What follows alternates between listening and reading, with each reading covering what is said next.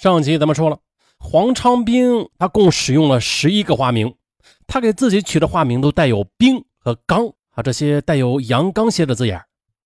专案组民警分析了，这孟凡他不是黄昌兵的化名，而是一名女性的名字的可能性比较大。接着，专案组在保定市又调查了解到了，黄昌兵从保定出逃时候啊，带走了情妇赵红娟。那么呢，这孟凡他会不会就是赵红娟的化名呢？赵红娟曾经在保定的娱乐行业当坐台小姐，啊，是黄长兵的红颜知己。赵和黄长兵一起出逃之后的，一直未回老家，有迹象表明二人是一直在一起的，并且呢，赵红娟曾经当过坐台小姐的，并且赵红娟曾经当过坐台小姐，由此民警分析。赵红娟在异地他乡最有可能待的地方，那就是色情场所了。专案组决定了对信阳的娱乐场所进行调查。武汉警方再次抽调十多名精兵强将，带着熟悉信阳环境的治安积极分子，增援信阳专案组的侦查工作。专案组民警赶赴河南时走的比较急，大家都没有带厚衣服。地域进入北方，这时间进入冬天了，民警感到天气格外的寒冷。但是为了抢时间呢，他们甚至连上街买衣服的功夫都没有。怕民警冻病了，副局长田林叫司机上街买了几件棉衣，让民警穿上。民警穿上大小不合身、这颜色啊又不匹配的棉衣之后，看上去就有些像当地的老乡。民警笑着说：“啊，这样更好，这叫本地化啊！出去工作啊，不用进行伪装了。”嗯，后来民警在信阳映光娱乐城这桑拿部了解到了一名坐台小姐认识孟凡，觉得其体貌特征与赵红娟十分相似。而另一组工作人员在信阳御花园酒店娱乐城获悉，一名女子称，十月三十一日下午六时许的，她正与孟凡一起打麻将呢。这孟凡中途接到一个电话，说有急事便急匆匆的离开了。之后呢，便再也不见踪影了。走访孟凡曾经工作的两家娱乐城的负责人吧，呃，其中一个人反映了，说孟凡在十一月一日清晨的曾经打电话到娱乐城请假，说啊要回老家办理身份证。而娱乐城对小姐的管理是比较松散型的，啊，对孟凡的请假也并不在意的。后来啊，专案组又通过对娱乐场所的调查，终于证实了黄昌兵就与他的红颜知己孟凡在一起。然而呢，民警在信阳工作了好几天，直到十一月十二日。可是除了掌握十一月一日以前黄昌兵活动的情况之外啊，再也没有任何新的发现了。十一月十二日，侦破专案指挥部调整了部署，派出了一个专案组到离信阳仅一百公里外的河南南阳开展工作。嘿，果不其然的，十一月十八日的专案民警在南阳终于发现了黄昌兵的踪影。当日上午的。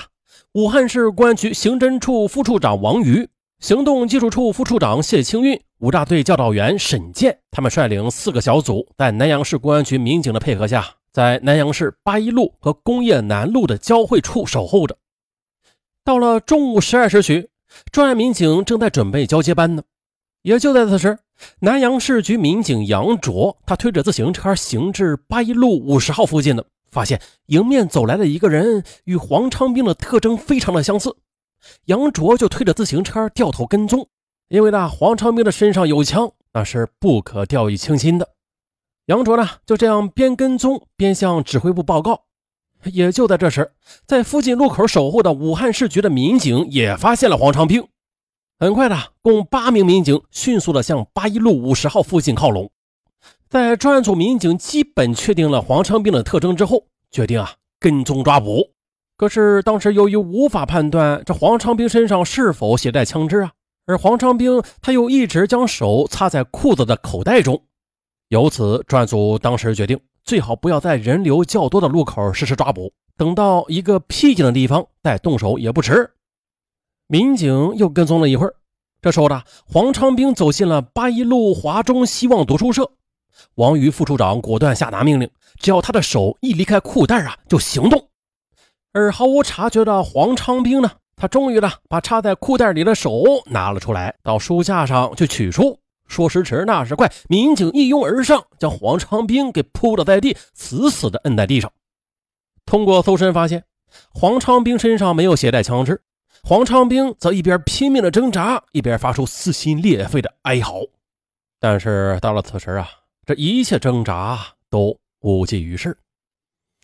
王云副处长立刻赶到现场，对王昌兵进行辨认，确定黄昌兵他正是幺零三幺案的犯罪嫌疑人。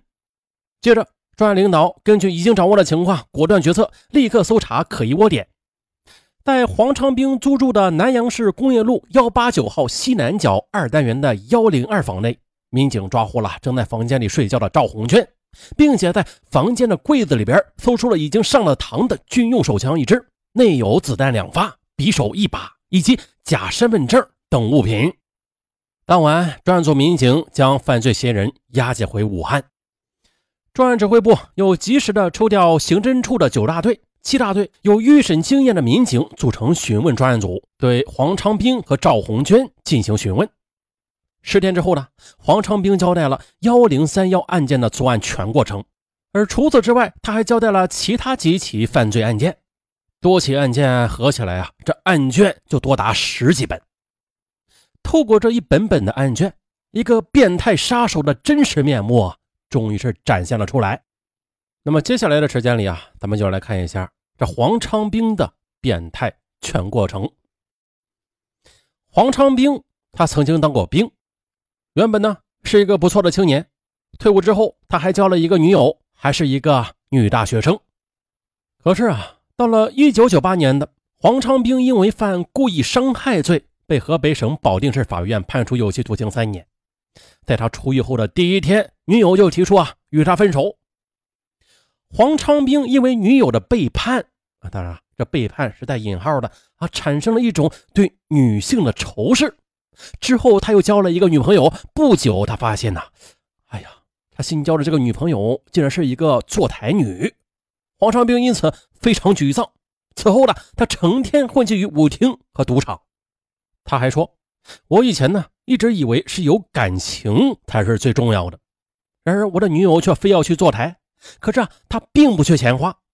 我觉得这是世道的败坏，男女之间没有什么纯真的感情可言的。这些事儿导致我非常仇视女性。最终，黄昌兵对女性的仇视心理也很快的导致了其对无辜女性的侵害行为。两千年三月三日晚的。黄昌兵在保定市滨湖公园碰上跳舞后准备归家的女青年李某和苑某。黄昌兵故意的与他们搭上腔，寒暄几句之后，他提出了一起出去玩玩吧，并且说这家里有几张某高档舞厅的舞票。于是啊，就这样的将两名女青年骗至自己的居住地。可没能想进屋之后的他便凶相毕露的将两名女子捆绑，最后用匕首杀死。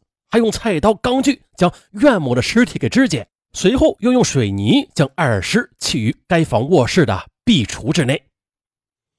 可是，当黄昌兵的母亲发现啊，这壁橱内多出了一个水泥台，可是，在询问黄昌兵时候呢，黄昌兵却骗母亲说，这个水泥台是自己放沙袋用来锻炼身体的。当其母亲要他将水泥台拆掉的时候，他又谎称这个水泥台是用来供佛像的，由此这个水泥台一直保存至今。可怜的两位被害女青年的父母，自两千年三月女儿失踪之后的，他们四处寻找无音讯，直到黄昌兵落网之后的，警方前往黄家将水泥台给拆掉的时候，挖出二人的尸骨时，他们这才知道女儿早已经被害了。黄昌兵十分好赌，一次呢。他包租了一辆车，约保定人刘亚飞一起去赌博。黄昌兵呢，先是输掉了一万元钱，后来又将包来的车抵押了七万元，也输在赌场了。这刘亚飞因此劝黄昌兵不要赌了，但是黄昌兵却不听。黄昌兵因为赌博输了钱，他怀疑与其一起参赌的刘亚飞在赌博的时候出了老千儿。两千年呢十一月二日十三时许。黄昌兵持刀窜至河北省保定市北市区的金象小区刘亚飞家中，欲对刘亚飞进行报复。可是这刘亚飞却不在家，只有留着妻子关某在家里。于是呢，黄长兵便用电线将刘亚飞的妻子关某的双手啊反捆。可是关某却说了：“啊，你跟我老公刘亚飞是朋友啊，你为什么这样对我呢？”黄长兵听后则恶狠狠地说：“就他妈是你老公害得我倾家荡产的。”后来黄长兵交代了，说关某在被杀害前说的一句话是：“就算把房子卖了，我也要把钱还给你。”但是心狠手辣的黄长兵呢，还是在关某的身上捅了十余刀，残忍的将其杀害。之后呢，黄长兵在逃离现场的时候，又将刘家中的一个呃装有两万元现金的黑色公文包又给盗走了。刘亚飞回到家里时，发现其妻身上全是刀伤，衣服已经被戳得稀烂了。他很快的就想到了是黄长兵，愤怒的打电话质问。可是接到刘亚飞打来的电话。黄昌兵则极力否认，担心案件很快会败露，于是他又立刻带着抢来的两万元钱和女朋友赵红娟会面之后，开始逃亡。黄昌兵逃亡的第一站是广西南宁，在逃亡期间呢，他多次到广西，先后又通过犯罪嫌疑人李浪平和黄润飞非法购买枪支两支。啊，见黄昌兵购枪心切，李浪平就收了黄昌兵六千元钱。从地摊上买来了两把塑料玩具枪卖给他。呃，对，玩具枪。黄昌兵发现被骗了，再次找到李浪平。李浪平啊，这次又卖给他一支左轮手枪，但是腐蚀的非常严重，有时候啊还打不响。最后，黄昌兵又找到当地人黄润飞，买了一把科尔特 M 幺九幺幺手枪以及十余发子弹。而这支枪呢，也最终呢成为了黄昌兵多次杀人作案的凶器。最后，武汉警方又组织力量赶赴广西，将犯罪嫌疑人枪贩子李浪平和黄润飞抓获。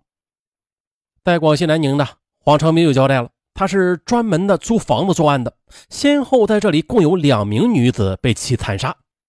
黄昌兵还交代，其袭击的对象全部的都是陌生女性，他与被害女。无冤无仇，杀人的理由仅仅就是我就是想杀人，并且有了瘾，好吗？毒瘾和毒瘾啊，都不如杀人瘾可怕呀。二零零二年春节前的一天晚上的，黄昌兵在舞厅认识了广西南宁女青年梁某，黄昌兵呢就以谈朋友为名骗得了梁某的信任，梁某对他也很有好感的。黄长兵说：“啊，好几次我都想把他给杀了，但是由于他对我太好了，我迟疑了一阵儿但是也仅仅是迟疑了一阵儿几天之后的一个晚上，他最终还是以出来玩为由，将梁某骗至自己租住的南环路的一间民房内，持枪威胁，并且将梁某的双手捆绑后，朝梁某的头部开了一枪，致使梁某因为颅脑损伤而死亡。”随后，黄长兵又用水泥将尸体砌筑于该房的厨房案台下。他供述的作案动机竟是啊试枪，并且说：“我当时就是想杀人，我有杀人的嗜好。”二零零二年十月的，黄长兵在广西南宁葛村路又租下一处房屋，专门呢用于杀人作案。当月中旬的。他将四川到南宁打工的女青年涂真骗至其在葛村路的租住地，将涂真捆绑之后呢，又用匕首朝着涂真的胸、背部连捅数刀，致其死亡。随后，黄长兵又将涂真的尸体藏于该房厨房的灶台之下。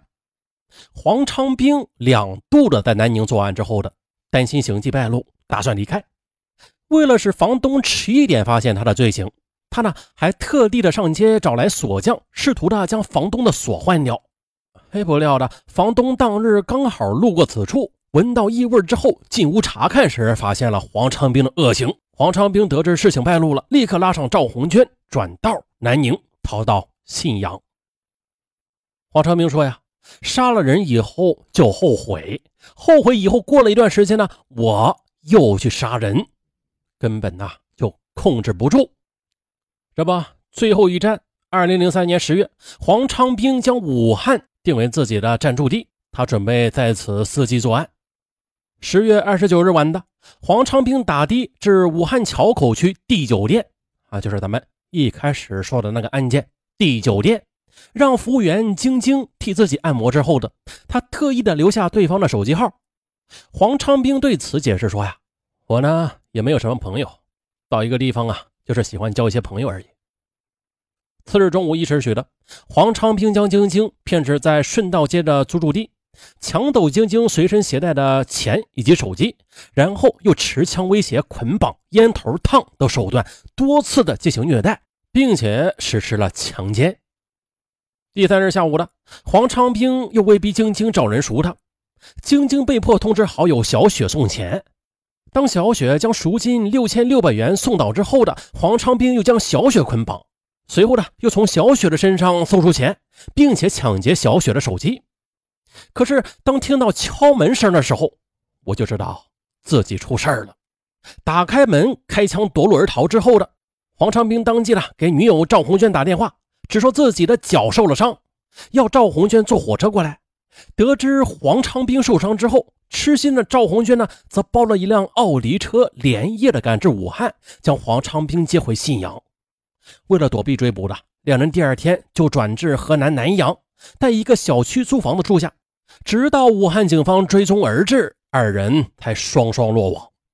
黄昌兵自两千年以来，持刀枪等凶器滥杀无辜啊，致五人死亡，两人重伤，绑架勒索人民币六千六百元，盗窃人民币两万元，强奸妇女一人，非法买卖持有枪支两支，子弹十七发。共涉嫌故意杀人罪、抢劫、绑架、强奸、盗窃、非法买卖枪支等六项犯罪。二零零四年三月，武汉市中级人民法院开庭对黄昌兵案进行审理。黄昌兵的女友赵红娟因涉嫌窝赃罪，黄润飞、李浪平二人因为涉嫌非法出售枪支弹药给黄昌兵，与黄昌兵同堂受审。